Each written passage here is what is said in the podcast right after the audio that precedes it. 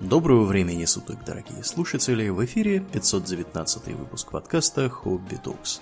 С вами его постоянные ведущие Домнин и Аурлиен. Спасибо, Домнин.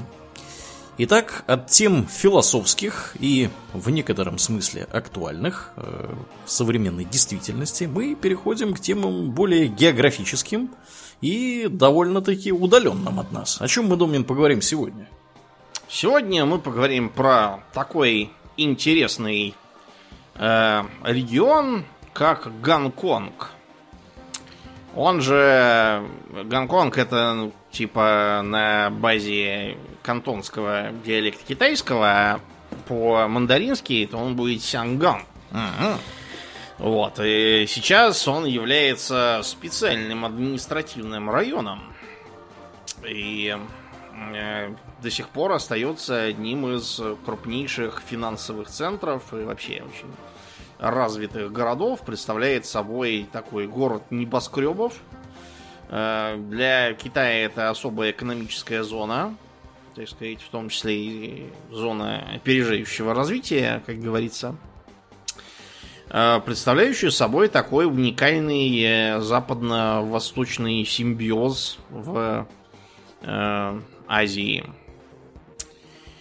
Э, при том, что как город он, в принципе, достаточно новый. Не то, чтобы на его месте как бы, ничего не было. Было э, примерно то же самое, что на месте Сингапура. Вот когда мы э, смотрим э, там какой-нибудь э, фильм типа «Пиратов Карибского моря», который там в третьей части изображает Сингапур, не то в конце 17 не то в начале 18 века. Э, ничего подобного там, да, не было. Тогда там была рыбацкая деревушка под названием Тумасик какой-то. А город начался уже сильно потом при англичанах. Ну вот и с Гонконгом тоже так вышло. То есть это, э, что собой сейчас представляет Гонконг? Это район, который э, занимает не только, собственно, остров Гонконг, ну, а и находящийся к северу от него полуостров Коулун, это опять же на кантонский манер, по-мандарински будет Зюлун. А также архипелаг э, островов, которые совокупно называются новыми территориями. Там э, большой остров Лантау, он больше, чем Гонконг, по-моему, в два раза. Угу. И еще много всяких мелких островков – Э, и все, все это примыкает э, с юга к дельте Жемчужной реки, на которой стоит замечательный город Гуанчжоу, к которому теперь, в общем, э, Китай, извините, Гонконг примыкает практически как метрополь. То есть примерно вот как вокруг Москвы зона такая, что переезжаешь из одного города в другой, фактически из одного штата в другой, и этого не замечаешь. Так все разрослось. Ну так вот, э, само слово Гонконг слэш Синган означает э, благовонная гавань. И считается, что якобы это потому, что э, на одном из берегов острова Гонконг когда-то велась торговля э, благовониями и всяким там ценными породами древесины, тоже благовонной и тому подобного. Э, но серьезное развитие на эту территорию пришло только в середине 19 века.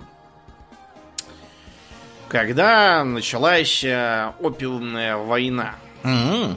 Да. Значит, опиумные войны, если кратко напоминаем, э, у европейских э, стран э, была достаточно давно торговля с Китаем, которая велась там через полуконтрабандная, там полу через единственный, по сути, открытый порт в этом самом Гуанчжоу, или как его называли, Кантон, не очень правильно, европейцы. И как бы огорчало их то, что в обмен на чай, шелк, фарфор китайцы неизменно требовали серебра. А согласно меркантильной системе экономики, не надо драгметаллы отдавать за товары, надо отдавать за товары свои товары и наоборот брать еще драгметаллы за, так сказать, экспортный баланс в вашу пользу. Да, ну понятно, Сибирь. понятно, почему так происходит, потому что если вы будете серебро свое отдавать, рано или поздно у вас серебро просто кончится. А Это И- значит, что у вас кончатся деньги как бы как таковые. Да, нечем будет обращаться э, внутри вашей собственной экономики. Вот. Так что да. Во времена, когда еще не было фиатных денег в нашем понимании, то есть э, до прекращения золотого стандарта, когда действительно количество драгметаллов определяло теоретически количество валюты в экономике, все стремились себе натащить побольше и никому не отдавать. Чтобы было больше денег, питающих свою экономику. Так вот, э, никакие товары, которые европейцы могли бы предложить, китайцев не интересовали, кроме одного опиума. Вот, и опиум, который везли из Бенгалии британские господа, стал э, в Китае бичом. Э, В определенный период каждый четвертый чиновник э, в Китае был наркоманом.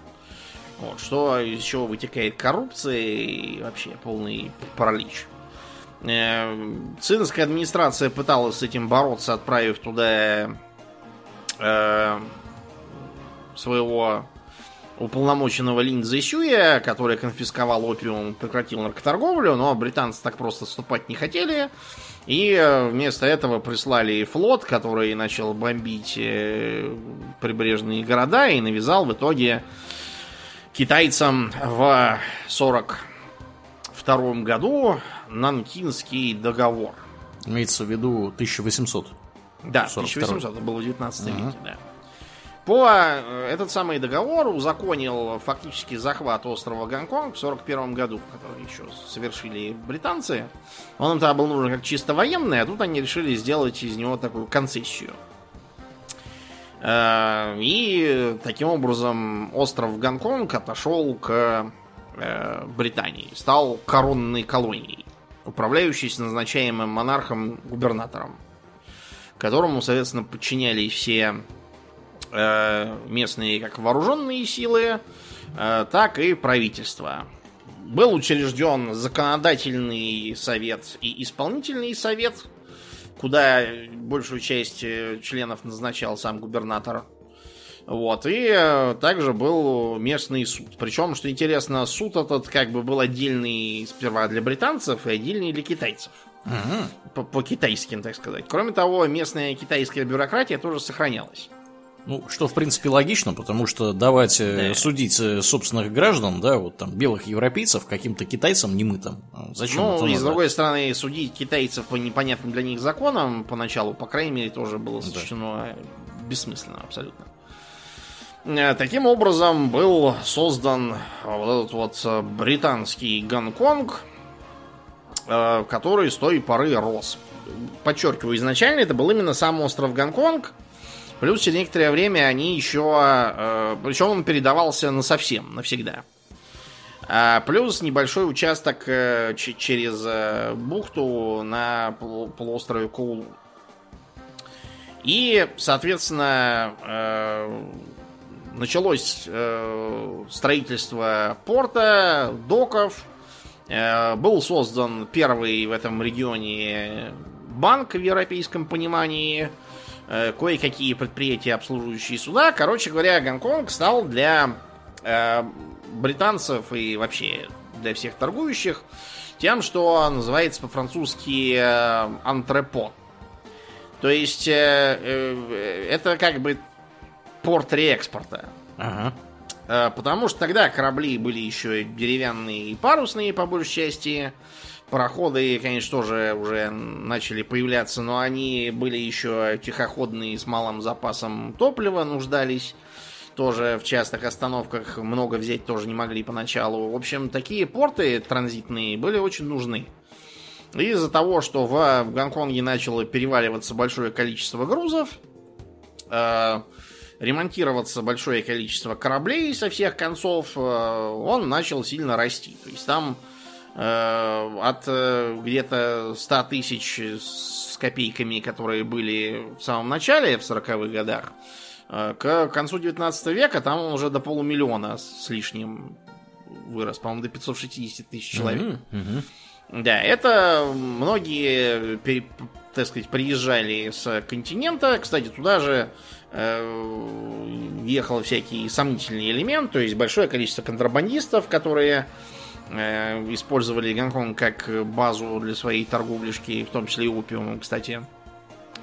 А в, так сказать, в их след также приехали всякие члены тайных обществ, боровшиеся с цинской династией, а как бы де-факто уже ставшими скорее э, мафией, то есть, что называется, китайские триады.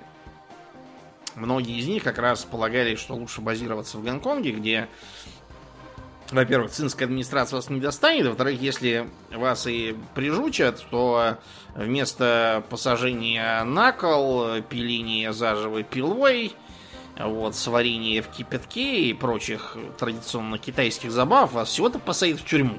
Ну, как максимум повесят. Ага. Нашли чем пугать ага. глупые лауваи. Вот, и э, кроме того, там же было открыто большое количество торговых контор, э, которые специализировались кто на торговле с Китаем, кто просто на мировой торговле, всякие банки и страховые компании, потому что, вы понимаете, это же Эпоха, какая еще нет ни радио, там, ни интернета, тем более. Э, транспортировка очень длительная, поэтому э, страховать перевозки где-то в Южно-Восточной Азии, сидя в Лондоне, конечно, можно, но не очень эффективно. Вам нужны люди на местах, которые будут там все соображать. Вам нужны люди на местах, которые будут сразу ловить всякие местные новости, которые могут э, оказать серьезное влияние на цены. И не дожидаясь санкций из метрополии, начинать там скупать, продавать, и, э, придерживать, там, повышать цену, понижать, вот это все. Да, надо здесь еще напомнить, что никакого телефона, телеграфа, интернета в те времена не было. И да. вообще приказы из метрополии могли ехать э, там несколько месяцев. Полгода, год. Да. И, и если не доедут, а если корабль, допустим, поет в шторм, ну, да. что делать? С этими приказами угу. и все. И и, и пока еще да, про это будет известно, да вы два года будете приказания посылать. Угу. Соответственно, все это вызвало бурный рост населения, тем более, что в Китае это все шло к чертовой матери. Э, много было и недовольных, и просто неустроенных. Они ехали обслуживать всю эту, э, так сказать, торгово портово-финансовую тему. И э, на острове начинало становиться тесновато. Я бы даже сказал, сильно тесновато, потому что мало того, что его э, со всех краев утыкали трущобами, в которых постоянно была то холера, то тиф, то дизентерия, то чума, то грипп, то еще что-нибудь, и все мерли пачками. Из-за чего к концу 19 века даже был учрежден специальный закон о том, что э, э, в центре острова Гонконг, остров, он такой как бы, это гора такая, поднимающая из воды, достаточно высокая. Угу. Виктория Пик, то, что называется, Пик Виктории. В честь, вы поняли, какой королевы. Э, соответственно, был в итоге издан закон, по которому там с определенной высоты селиться могут только англичане. Китайцы, чтобы не приближались к ним, а то от них подсыпешь черти чего. Угу. Другие даже в трущобах не могли поселиться и представляли собой лодочных китайцев. То есть, представьте себе, что вот э, эта самая гавань между Коулуном и Гонконгом и в ней, она просто вся забита лодочками с э, парусными тентами, на которых живут люди. В смысле, всегда живут. Угу. Занимаются рыбной ловлей, там, лодочным э, каким-то э, ремеслом э, или еще там чем-то. Факт то, что для них на суше просто нет места. И э, они часто страдали, потому что в этом климате нередки тайфуны, и тайфун каждый раз все эти лодки в черепки перебивал, и все они там тонули и погибали. Вот. Но ну, а тут же при, приплывали какие-то новые, и все продолжалось как и раньше. Это все не могло не вызывать в э, как бы городе напряжение и опасность всяких бунтов. Так что было принято решение, что нужно срочно что-то делать и влиять на это население, для чего начали открываться школы, в которых учили китайцев. Э, учили их по британским лекалам. Они должны были там, как э, британцы, более-менее там э, одеваться, учиться и вообще усваивать западную культуру. Среди них начала формироваться таким образом такая вестернизированная элита новая гонконгская, я имею в виду, собственно, китайская. Э, можно, например, вспомнить такого знаменитого человека, как э, сэр Кай Хо. Э, более, как бы, по паспорту он вообще был изначально Хо Шанкай. Вот, но когда его произвели в рыцари, да, его произвели в рыцари. Ух что, ты. как бы, британцам не очень свойственно было сто лет назад со всякими недочеловеками из колоний. Вот, его спросили, как имя, фамилия, он говорит, имя Шанкай, фамилия Хо. Он говорит, ну вот будешь теперь сэр Кай Хо. Радуйся. Угу. Вот, он э, как бы родился, по-моему, в тот же год, э, что ли, когда... Нет, он родился через несколько, там, по-моему, лет через 10 после того, как город стал британским. Вот, и э, его родители отправили в Британию учиться. Вот, где он э, отучился и даже э, стал доктором. Вот. Кроме того, он решил, что раз уж, чтобы два раза не ездить, еще и решил заодно получить юридическое образование и стал тем, что в Британии называется баристер. Это такой как бы юрисконсульт. Который, типа, вот. всякими бумагами там занимается, да? Типа, ну, типа того, да. Он там может и в судах некоторые представлять, но это такой, как бы, низового уровня, насколько я понимаю, юрист. Mm-hmm. Mm-hmm. Вот. Э, многим людям, в принципе, достаточно. Чтобы стать баристером, по крайней мере, в те годы, можно было даже особо не учиться, а просто поступить к э, какому-нибудь э, другому баристеру в э, типа помощники и типа от него так нахвататься. Угу. Главное, чтобы ты мог сдать экзамен. А угу. как ты там на него выучился, это никого не интересует. Или, во всяком случае, не интересовало тогда. Ну, в общем, он вернулся в Гонконг в 82 году и решил э, нести свет э, знаний своим собратьям. Э, то есть он считал, что как он доктор был, он считал, что китайский народ болеет, страдает и подыхает из-за того, что слишком держится за традиционную китайскую медицину. Вот, и не, приним, не признает современную на тот момент западную. Поэтому он с помощью британской администрации Э, начал, во-первых, открывать э, клиники, в которых он все устроил так, чтобы китайцы понимали, зачем туда надо идти. Потому что сами британцы на это были не способны. Им не доверяли. А в 87-м он даже открыл гонконгский колледж, э, медицинский колледж для китайцев. Ух ты! Да, как бы намекая название, что, чтобы туда шли учиться местные китайцы, а не англичане. И там он стал учить врачей так вот, как, как он был сам. Э, как бы, собственно, за эти все свершения его в итоге и произвели в рыцарское достоинство. Считается одним из, в общем, великих людей в гонконгской истории. Вот таким образом начало формироваться поколение за поколением гонконгских китайцев, которые были вестернизированными, и несмотря на то, что сохраняли, конечно, свою культуру и всякое такое, то есть от там той же традиционной медицины они не отказывались по понятным причинам, потому что она немножко не про то, про что западная. Китайская медицина не чтобы вылечить, а чтобы помочь китайцу правильно болеть. Вот. В традиционной китайской аптеки вас будут спрашивать, что именно беспокоит из симптомов, после чего будут э, загребать там какие-то травы и листья, порошки, толочь и говорить, что вот их принимайте, и будет вам хао. Если будет бухао, то приходите еще вам, еще дадут порошков. Очень лечебных. Ну так вот, э, худо ли, бедно ли дошли до конца 19 э, века, стало понятно, что э, так продолжаться больше не может. На острове Гонконг тесно, вот. И по этой причине было принято решение арендовать у цинского правительства э, еще больше э, территории. Э, то есть э, после э, очередной войны в 1998 британцам передали вот эти вот новые территории, остальные острова и весь полуостров Коулун, но не навечно, как э, остров Гонконг, а на 99 лет.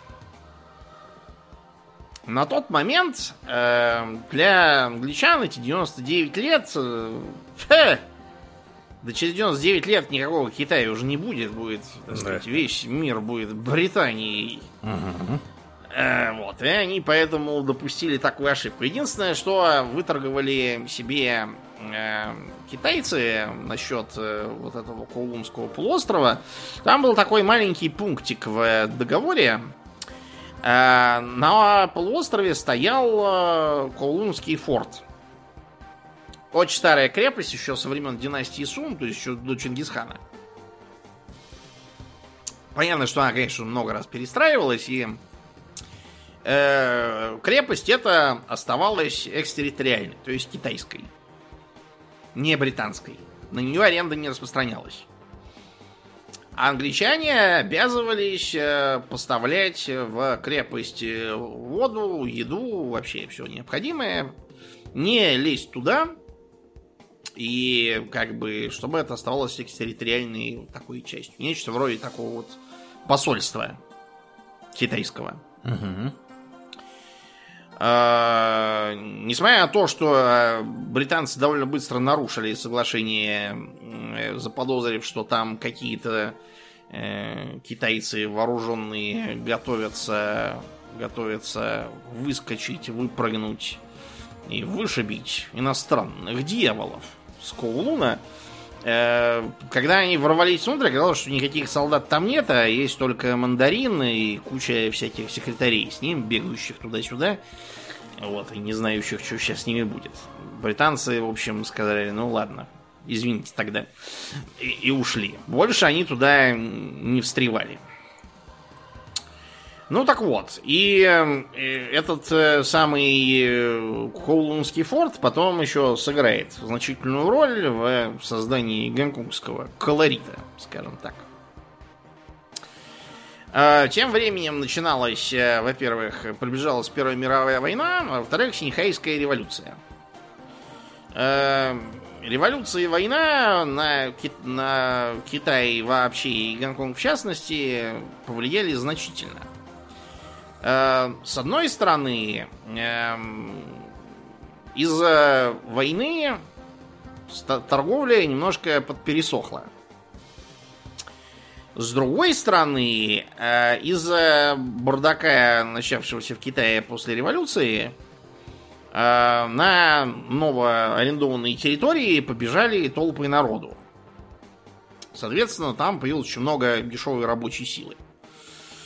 И с этого момента, вот, то есть, э, как бы периода Первой мировой войны в Гонконге понемногу начинает э, развиваться производство. Пользуясь тем, что там все дешево и все, так сказать, э, можно производить без проблем. Все, опять же, опасные условия труда, никаких там типа профсоюзов, ничего такого, все очень удобно. Э, этот промышленный рост несколько подкосила Великая депрессия, которая тоже значительно повлияла на Гонконг, но не очень сильно. Э, зато сильно повлияла Вторая мировая война. Потому что если в Первую мировую с Гонконгом их таковым ничего не происходило, то вот во Вторую японцы пришли. И они э, развернули наступление с севера со стороны Гуанчжоу, э, захватили Э, весь Коулон, а с него и на остров Гонконг тоже перекинулись. Британцы были вынуждены сдаться. Эм, это наложило тяжелый отпечаток на город, потому что японцы установили оккупационный режим. Вот, 10 тысяч человек как минимум э, замучили и казнили по подозрениям во всяком. Э, да, все везде назначили военные администрации. э, и даже чуть не угробили зараздавшуюся тогда гонконгскую киноиндустрию.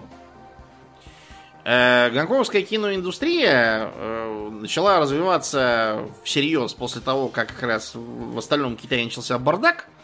Вот, и многие из э, режиссеров начали убегать туда.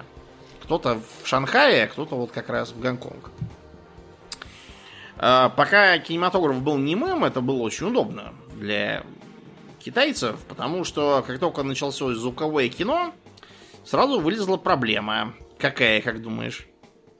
Какая же? А на каком диалекте как бы, кино снимать? Логично, да. Потому что в Гонконге говорят э, в основном по-кантонски. Вот, например, сейчас, если вы сядете там общественный транспорт, там остановки будут объявлять на трех языках. Точно. На английском, точно. на мандаринском и на кантонском. Соответственно, вот такой вариант. С другой стороны, можно на мандаринском. Например, Гаминьдан на территории Китая, на которой он командовал, запрещал, кроме как на мандаринском кино снимать.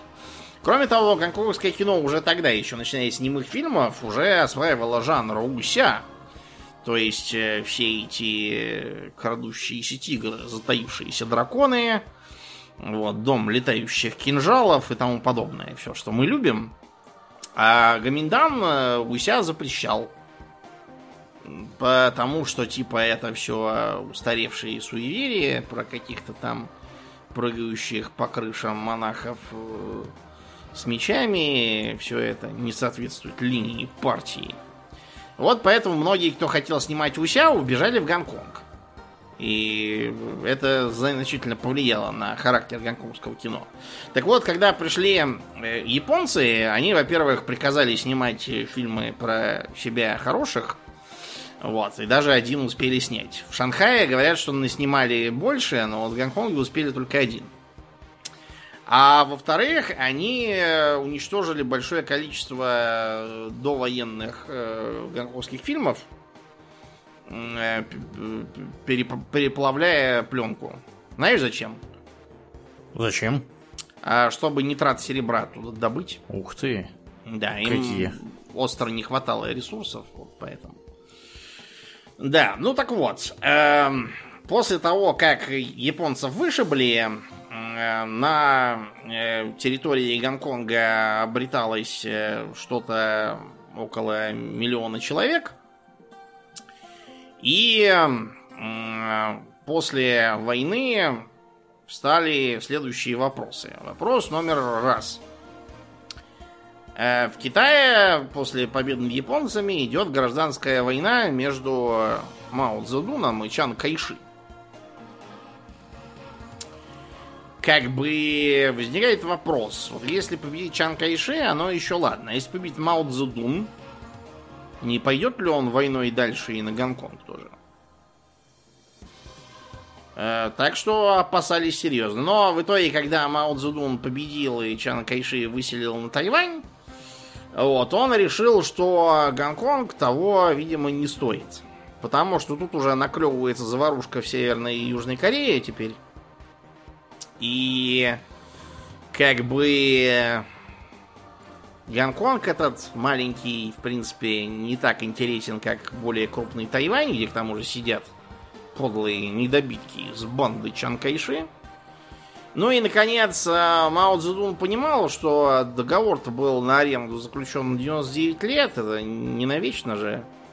Так что рано ли, поздно ли, все равно вернется к берегам любимой родины.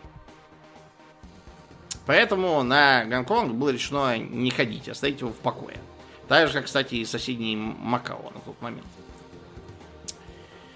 А, тем не менее, после революции, в, я имею в виду после того, как Мао Цзэдун победил, в э, Китае многим не сильно понравился новый режим, и они побежали кто куда. Кто, я уже сказал, на Тайвань, но многие убежали как раз в Гонконг так сказать, под э, крыло э, британской администрации, рассчитывая продолжать там жить при капитализме. Э, город за счет того, что туда прибавилось еще дешевой рабочей силы, решил, что нужно этим пользоваться и развивать дешевую непритязательную промышленность. На тот момент, то есть где-то в 50-х, там, 60-х, Гонконг был вот то, чем Китай стал в 90-е, там, когда мы с тобой маленькие были на абсолютно всем было написано Made in China. Угу. Вот, была он довольно дрянным. Ну и так же, как и в 50-х годах, например, Япония тоже была, тоже там паяла какие-то радиоприемники. А в Гонконге делались э, всякие товары из пластика. Э, начиная от пуговиц, кончая искусственными цехами. Э, цветами, извините. Э, шили всякие ботинки, кроссовки, бибас и тому подобное.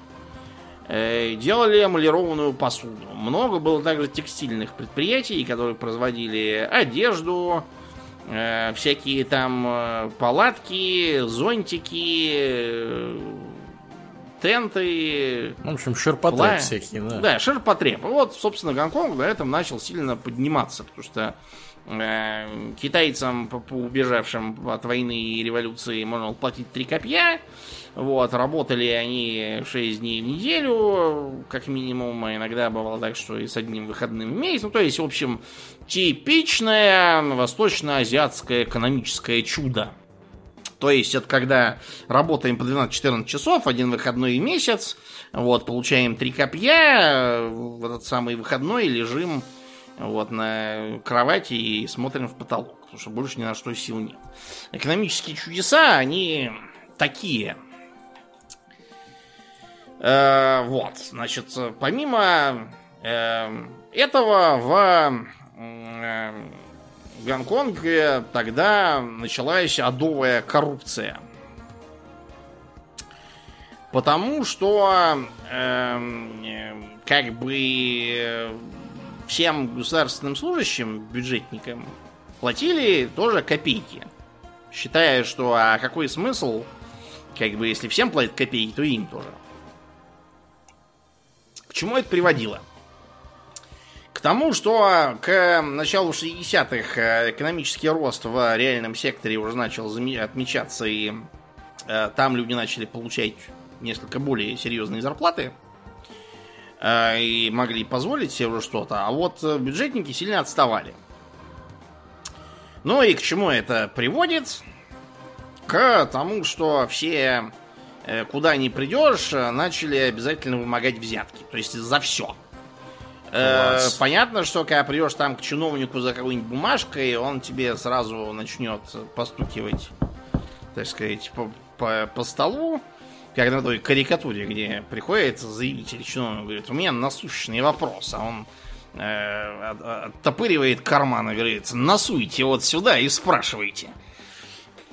А в Гонконге доходило до полного маразма. То есть, например, э, ляжешь в, бол- в больницу, э, тебя начинает вымогать деньги там вообще за все. Там, за то, чтобы э, поменять простынь. Говорят, что нету, только заплатишь, сразу все по волшебству находится. Э, придумывать всякие поводы, чтобы не пускать посетителей к больным. Плати деньги, чтобы пройти к своему там ребенку, лежащему в больнице. Э, полицейские э, в королевской гонконгской полиции э, понаставили по городу множество постов. Знаешь зачем? Зачем? Там, где группируются всякие торговцы, лоточники и ларечники, чтобы с них деньги стрясать каждый день. Класс. Специальные посты дали, учредили. Молодцы. Вот. И куда ни приди, везде тебе говорят, что, так сказать, lucky money. Вот, надо платить, чтобы была тебе удача. А апофеозом маразма была деятельность пожарных в Гонконге. Потому что, во-первых, когда у тебя пожар, они, значит, прибывали Э, и э, говорили, ой, что-то бронспойт это как-то не работает, никак вода не льется. Да. Вот, и даже был лозунг no money, no water. Вот, заплатишь они потушат, уже как бы огонь потушили, они все поливают. Ты им говоришь, что вы поливаете-то, вы все сейчас зальете и погубите, что не сгорело. Они говорят, ой, а теперь бронспойты что-то не отключаются. Да. Никак не можем перестать поливать. Э, опять же, давай, лаки, да. мани. Да, 10 фунтов за вход и 20 за выход.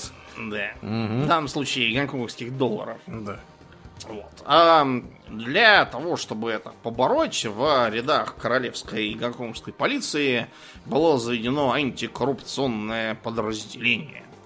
Э, как нетрудно догадаться, э, главное воровство немедленно сконцентрировалось именно в этом антикоррупционном подразделении. Самый громкий скандал был связан с Питером Фицероем э, Готбером, который э, э, служил в качестве главного суперинтенданта в полиции Гонконга, в том числе в аэропорту Кайтак.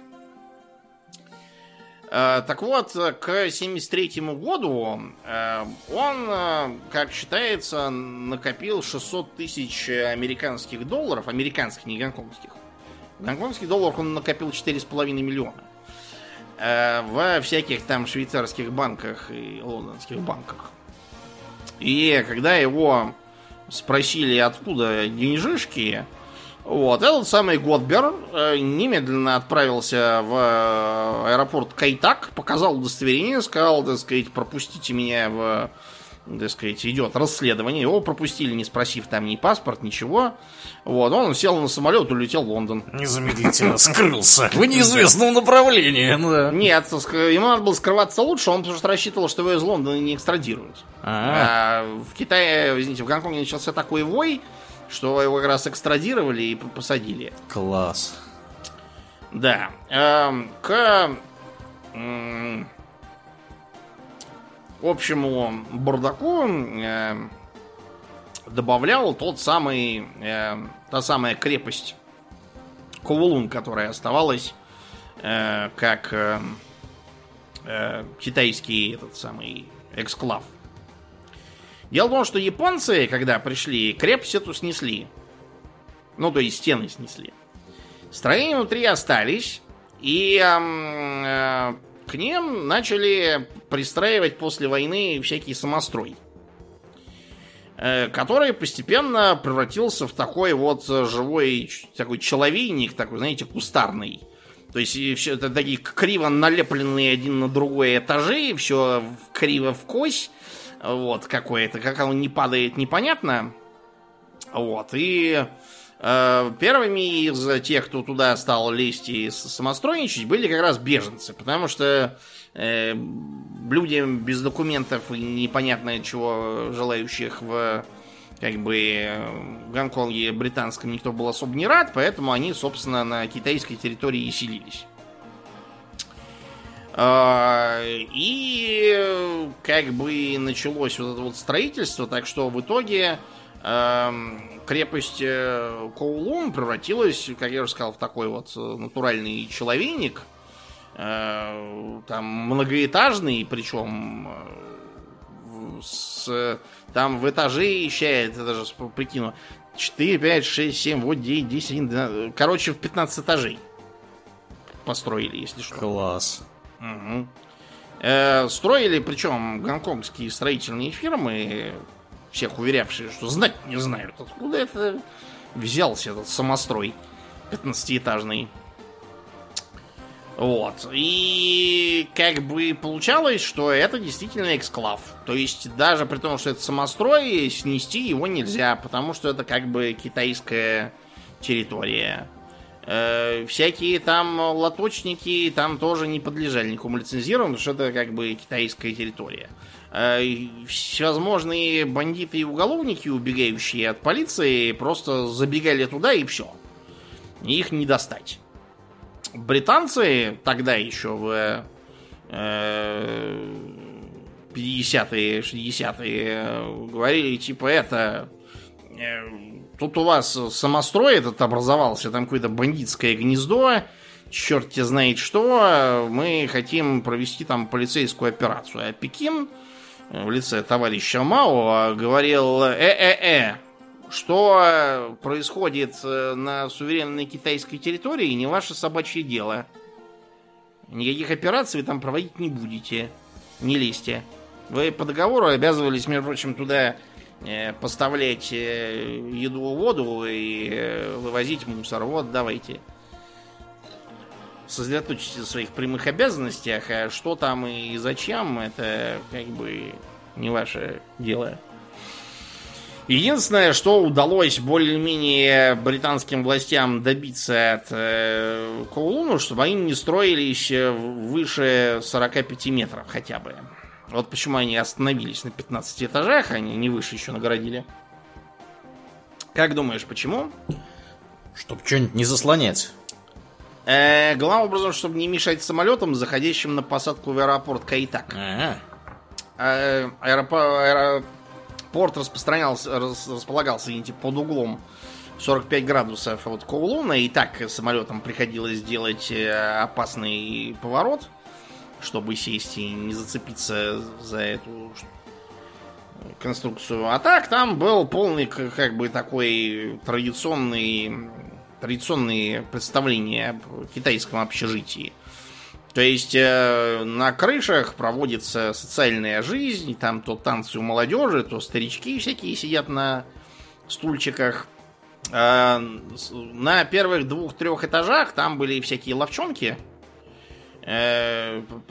пекарни там, парикмахерские, зубоврачебные кабинеты, кстати, тоже были. Прям сбор машинами, все как у людей. А вот выше, там, где-то с четвертого-пятого этажа, уже начиналось там всякое. Э, где-то шьют кроссовки Абибас, вот, где-то всякие казино, проститутки, э, наркоямы, притоны, где играют в маджонг, курят опиум, э, всякие рестораны, которые были запрещены на территории британского Гонконга, потому что там ели собак с кошками. Вот. Э, в британском Гонконге было запрещено. Из санитарных, э, так сказать, соображений.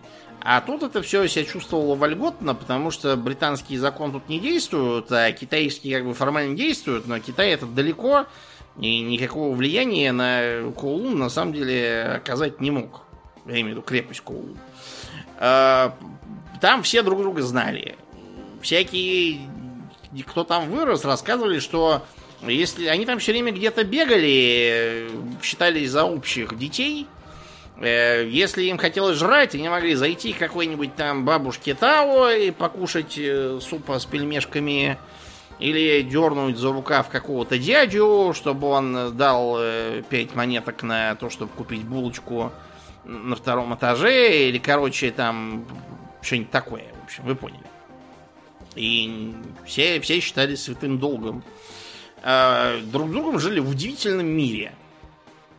То есть, э, по сравнению, скажем, с э, Гонконгом вообще, как таковым, там насильственных преступлений практически не было. При том, что, как я уже сказал, в Гонконге там все было в порядке, потому что туда немедленно поубежали те триады, которые до этого действовали на материке, часть убежала на Тайвань, следом на Чанкайши, uh-huh. вот, а часть э, в Гонконг. То есть, например, такие триады, как э, э Сан Гион, туда убежали, э, а триада 14K, например, она вообще там как бы...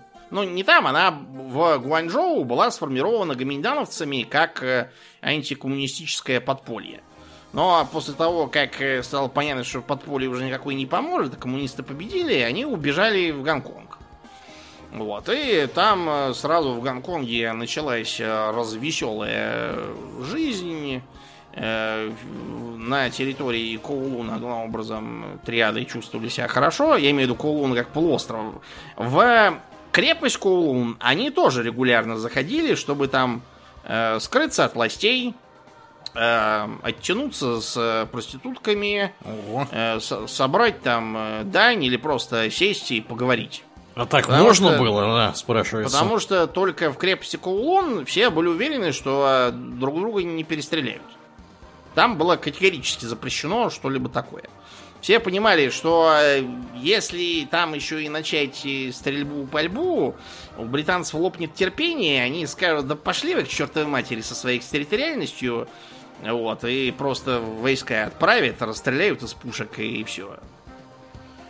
Так что лучше было не перегибать палку. А так, триады очень хорошо себя чувствовали, э, крышевали всевозможные наркоямы, проституточные, э, маджонг, э, заведения, э, вкладывали денежки, кстати, знаешь куда? Куда?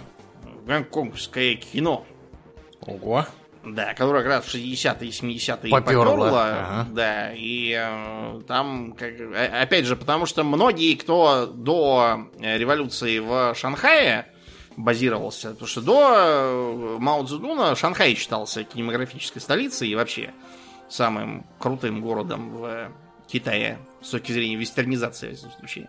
Теперь они туда убежали в Гонконг. Кто, конечно, Тайвань, но большинство в Гонконг. Потому что на Тайване непонятно что, а в Гонконге, по крайней мере, ясно все. И наснимали большое количество фильмов, в том числе, кстати, и начали снимать и про бандитов, потому что бандитам нравится, когда про них кино красивое снимают. Вот. Но да, было много всяких кун- фильмов, где э, злодеи в синих штанах э, побиваются каким-нибудь там Брюсом Ли условным. э, Брюс Ли, кстати, тоже вскоре подъехал. Он э, родился, пока его родители были на гастролях в Сан-Франциско. Но потом они уехали обратно в Гонконг. Из Гонконга его выперли после того, как он то ли глаз кому-то выбил, то ли что-то еще такое. В общем, учудил 19 лет. И он убежал обратно в Америку. Некоторое время там обретался, а потом вернулся и стал снимать фильмы имени себя. Ну, то есть сниматься. Те фильмы, где он выступал как режиссер, лучше не смотреть. Рискуете разочароваться в нем.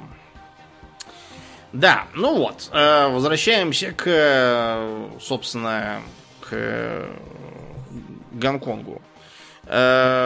Власти британские, несмотря на то, что понимали, что как бы все идет замечательно в целом и экономика растет, приносит Британии немалый, немалую прибыль, вот. Но понимали, что есть проблемы как социальные, так и политические. Потому что коммунизм многим из живущих в крошечных э, гонконгских квартирках с этим, в принципе, и сейчас все то же самое. Э, Квартиры, как вот у нас тут в Москве, это по э, гонконгским меркам царские хоромы абсолютно. Э, Тем более за такие деньги.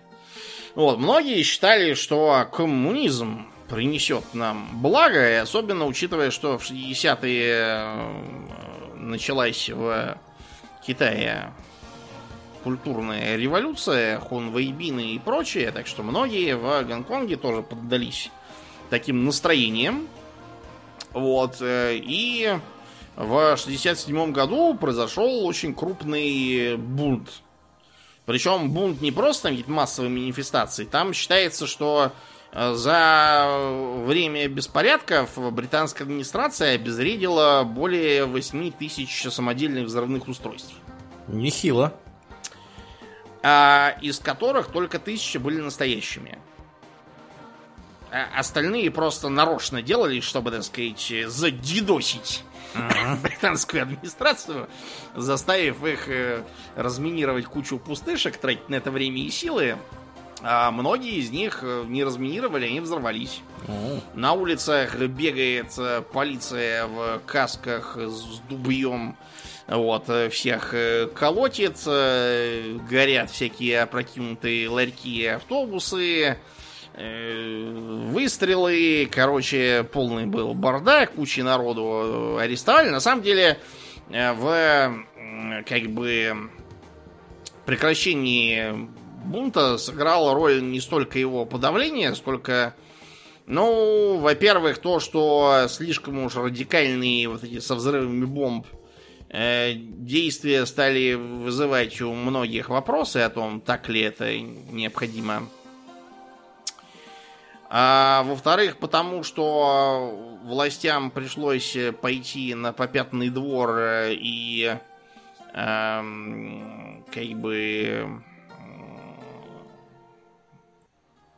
пойти на компромиссы касательно, например, статуса китайцев, э, э, прекращения всяких э, дискриминационных норм, прекращение, кстати, чрезмерного вмешательства в экономику. Потому что до вот 67 -го года, в, вернее, до 71 -го года, это уже как бы по следам беспорядков ввели, экономика была сильно зарегулированная. Особенно с точки зрения китайцев. Китайцам не нравится получать всякие бумажки и тому подобное. Китайцам нравится поставить лоток и начать торговать. Так вот, с 77-го пришлось э, много чего облегчить и дерегулировать. Сейчас, кстати, все зарегулировано обратно. То есть, например, в в Гонконге сейчас осталось очень мало э, таких вот э, типичных э, уличных э, едалин традиционных. Угу. Потому что перестали выдавать такие лицензии. То есть, вот, например, они базиру, как бы базируются на э, керосиновых печах кирпичных, которые керосином топят. Так, так. Вот. И на эту печь тоже надо получать лицензию, потому что сейчас ее больше не дают. Их осталось, говорят, что-то около полусотни, хотя когда-то было 7 тысяч. И э, сейчас они работают как? Лицензию нельзя э, продать, ее можно передать другу или родственнику. А-а. Вот, поэтому вот эти вот полусотни оставшихся, это вот как раз передающиеся там уже более полувека там э, лицензии эти, которые сейчас современные уже власти не дадут, потому что скажут, что это как бы пожароопасно, антисанитарно и черти что еще. Но как бы взять и аннулировать данные единожды лицензии не могут. Британский вот этот вот принцип остался. Любопытно. Да, да.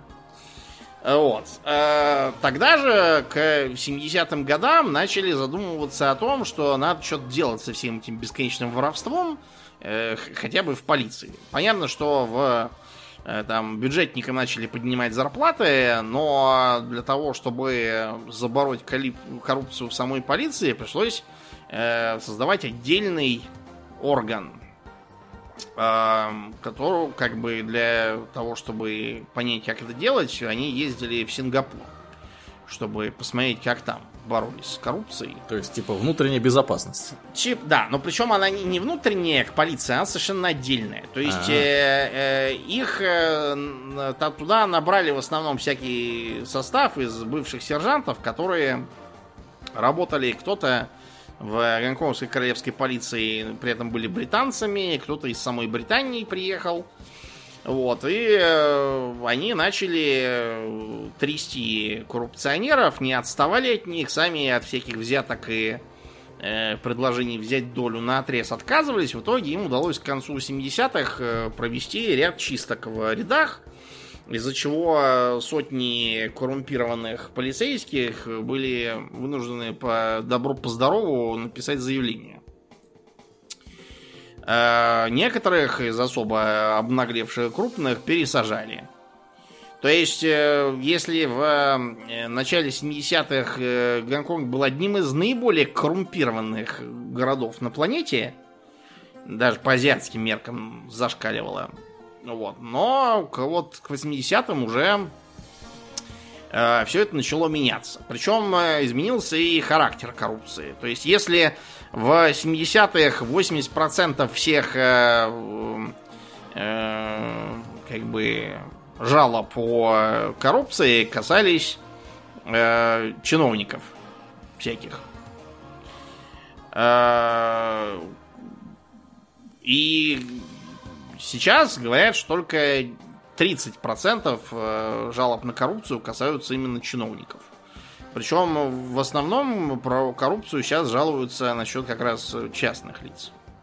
Интересно. откаты там всякие друг другу. Ну, то есть между двумя компаниями там. То есть чиновников, э, видимо, привели в чувство. Чиновников, да, си- сильно, так сказать, за, за, так сказать, за горло взяли на эту тему. Э, Сажали в том числе и крупных лиц, как я уже сказал, этого самого суперинтенданта посадили, который улетел в Лондон. э, Генпрокурора Гонконга Чарльза Рейда тоже посадили за то, что он брал взятки, чтобы фактически разваливать э, уголовные процессы. Вот. Короче, удалось более или менее навести порядок. Правда, как бы в уже 21 веке начались жалобы и на саму эту антикоррупционную службу. О том, что она сама что-то заворовалась немножко. Бывает такое, да. Да.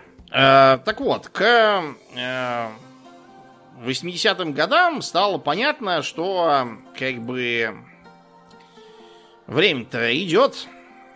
И 99-летний срок аренды-то того. Да.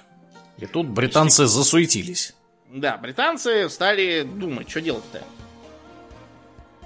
Была, напоминаю, что это 80-е, это эпоха там Тэтчер, война с Аргентиной за Фолклендские острова, там подавление рабочего движения и прочие фашистские замашки.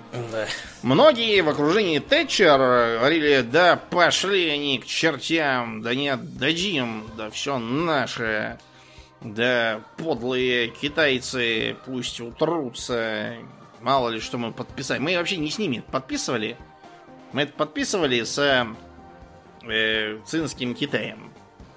И что-то мы его не видим. Кстати, Его где нету, он? Да, стало быть, что было ихнее, стало наше, и пошли не к дьяволу.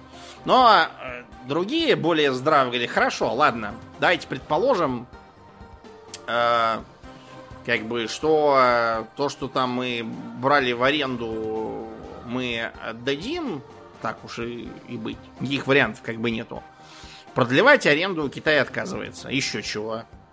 Что, не дураки? Тут э, мы устроили сказочный город под боком, и они его еще в аренду будут сдавать. Эм, а, допустим, сам остров Гонконг останется нам, потому что он передан Цинской империи на веки вечные. Хорошо, предположим. Сделаем так. Но у острова Гонконг есть точно такое же слабое место, как у острова Британия. Догадываешься, какое?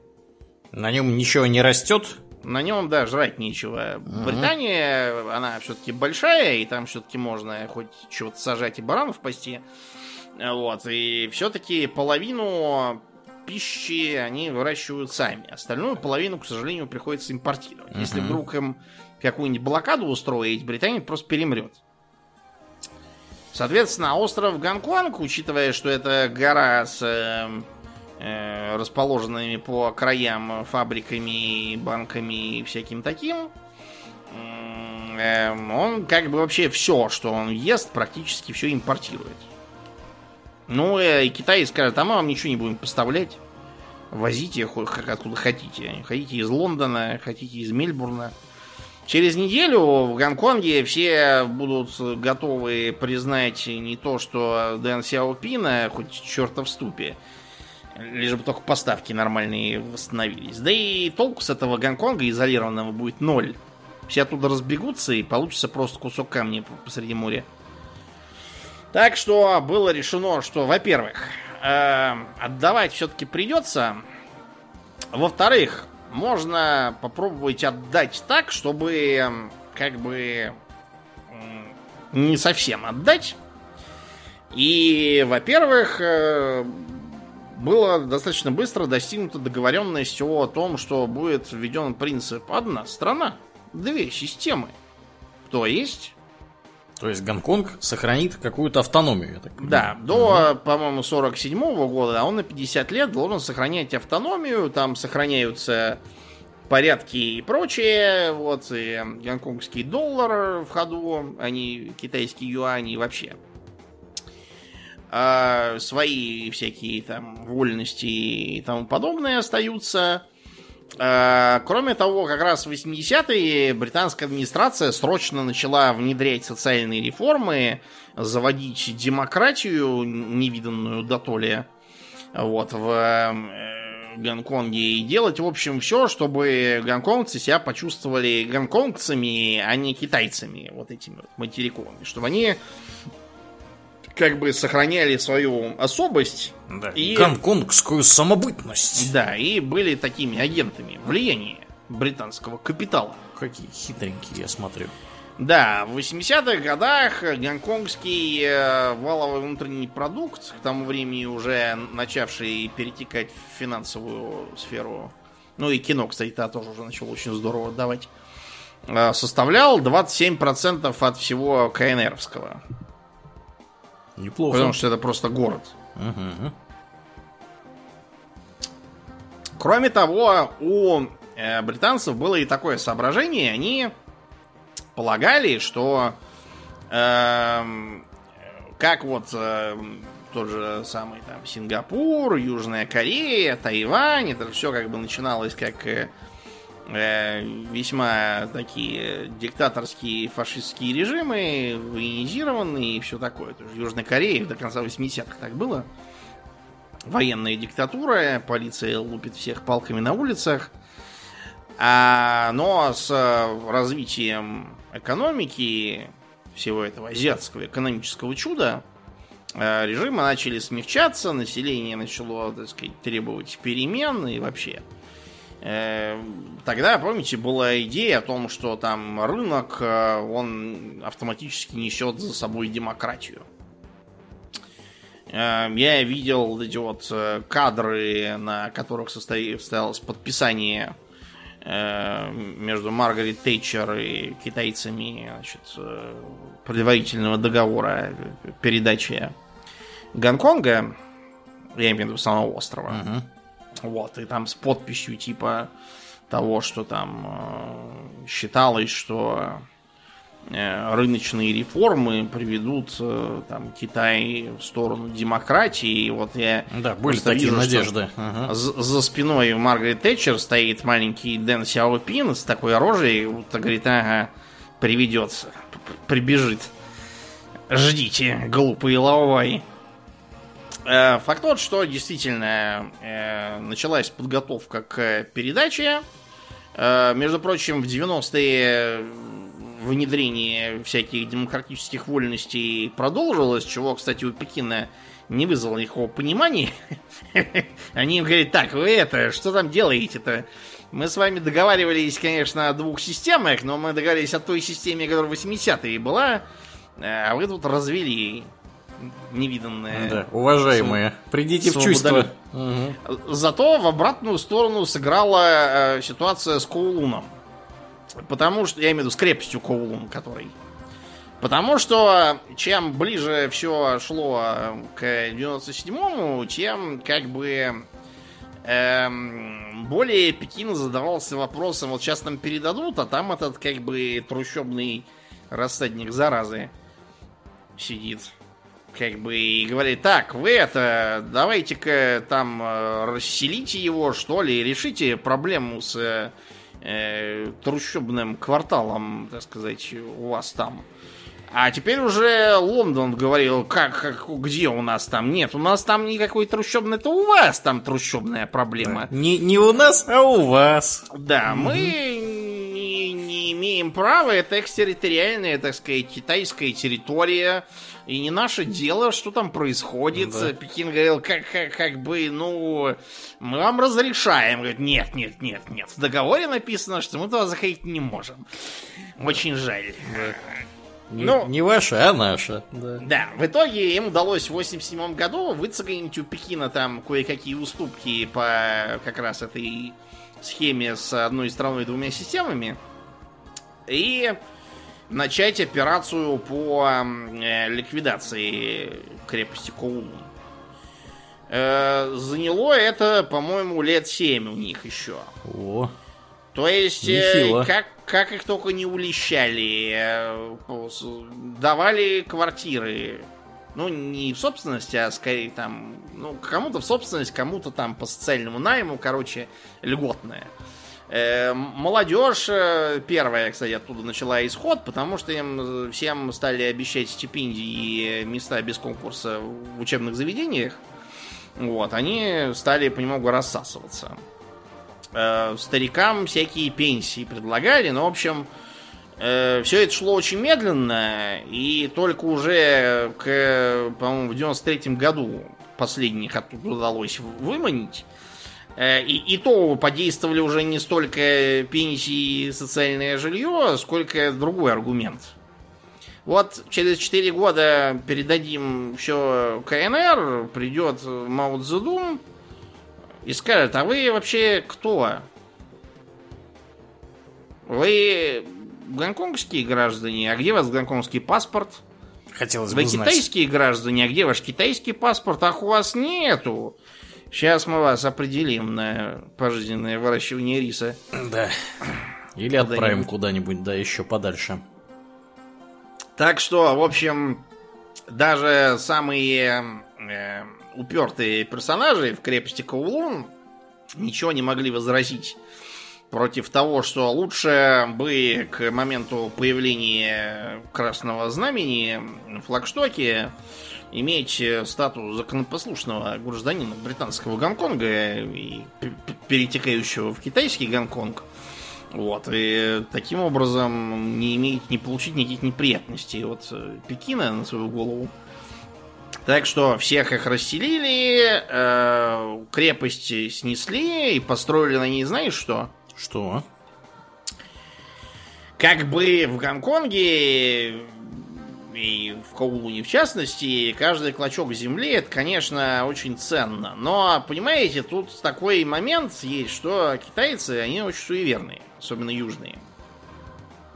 Достаточно вспомнить, что в э, Гонконге есть знаменитый дырявый небоскреб, э, который построен с окном посередине, потому что с горы будет сходить местный бог каждое утро. Точно, точно, был такой. пляжу. Вот Ага. чтобы он через это окно пролезал, а то он будет гневаться. Э, Даже, кстати, все всякие триады тоже очень любят там каким-нибудь ларючникам подходить и говорить, у вас это товар-то не по фэншую стоит, как бы ему не сгореть ночью. Да, вы уж тут осторожней. Да, неудачу, говорят, приносит. Можем вам за небольшие деньги, так сказать, э, по- посодействовать. Переставить два ящика местами и пойти. Да. А то сгорит, как пить дать. Ну вот, и э, многие как бы полагали, что на этом проклятом месте чего не строя, в итоге получатся трущобы. Э, Кто играл в художественную видеоигру Shadowrun Hong Kong, могут э, припомнить, что там как раз, поскольку это альтернативная реальность, видимо, этот самый Коулун Сити никто так и не расселил, и, в общем, все крутится вокруг того, что он притягивает неудачи, вот, и в итоге является злобное божество Цянья. Э, Мне сильно повезло, что я подкован в суеверно-магических вопросах и сумел без всяких гайдов эту Цянья спроводить дипломатически оттуда. Вот. Э, Короче, было решено, что там вместо жилья разобьют парк. И он как бы служит мемориалом. Теперь тем временам, которые были. Ну вот, соответственно, эм, Китай э, в 97 году, так сказать, э, вернул себе суверенитет. Состоялась церемония эм, спуска британского флага. и Его британский губернатор там чуть ли не со слезами взял под мышку. э, Покинул Гонконг. Подняли красное знамя.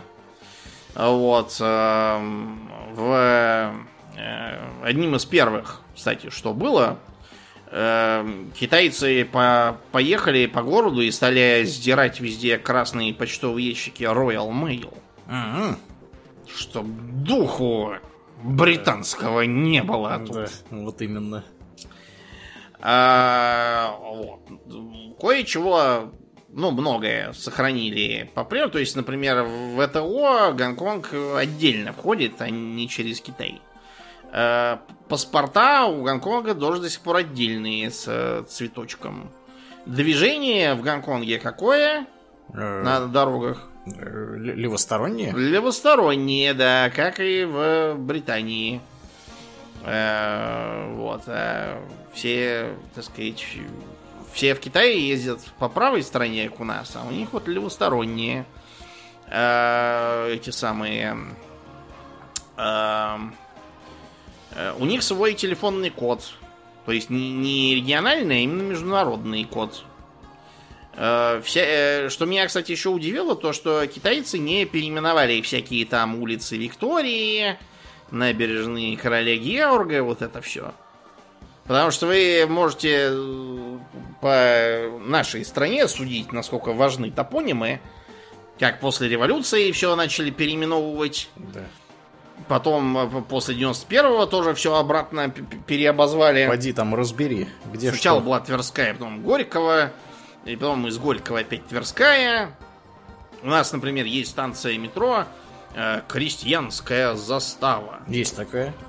Э, я когда был маленький, думал, почему ее так назвали? У меня как бы первая ассоциация была, что, э, возможно, там в революцию, э, там еще была не Москва, наверное, там, и, я так подумал, по крайней мере. На самом деле уже была Москва.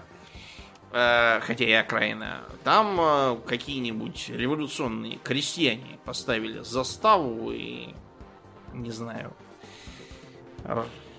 каких-нибудь помещиков там хватали на вилы, поднимали. У меня такая была мысль. Я сначала еще подумал, может быть, там была крестьянская застава там времен нашествия Наполеона, потом я сообразил, что это восток Москвы, никакого Наполеона там быть не должно было. Э, оказалось в итоге, что до 19 года это была площадь там Спасская застава. Потому что там действительно была таможня на въезде в город когда-то, а рядом Новоспасский монастырь. Соответственно, э, в честь монастыря этот самый, эту заставу и назвали, и площадь тоже, по сути. Но э, после того, как э, была революция, все э, названия, связанные с э, религией, по- поотменяли, и было решено срочно переименовать в какую-то крестьянскую заставу в честь советского крестьянства. Потому что никаких крестьян на этой заставе сроду не бывало. Чего она кре- А вот в Гонконге нет, там не пе- переименовали. Но при этом э, а- отовсюду, э, хотя и не переименовывали, э, и статуи не убрали, но вот портреты британских монархов все поубрали. Вот. Все, все, что раньше было королевским или коронным, все стало государственным. Как и подобает. Э, Ввели всякие свои награды. Э, Вместо, например, дня рождения британского монарха, который до этого был праздником официальным, Мгм. сделался просто национальный. Они вместо этого ввели, во-первых, э, так сказать, День Китайской Народной Республики и отдельно еще и э, день э, создания специально административного района Сянган. Вот. Кроме того, э, если раньше британцы могли на год приезжать э, и работать без визы, теперь нет ничего подобного. Кроме того, а, еще гимн сменили. Раньше был, как и подобает всем в Содружестве Боже, храни королеву. Вот, а теперь э, стал новый гимн. Марш добровольцев. Ну, В общем, короче, приложили усилия, чтобы, так сказать, полностью стереть с лица истории.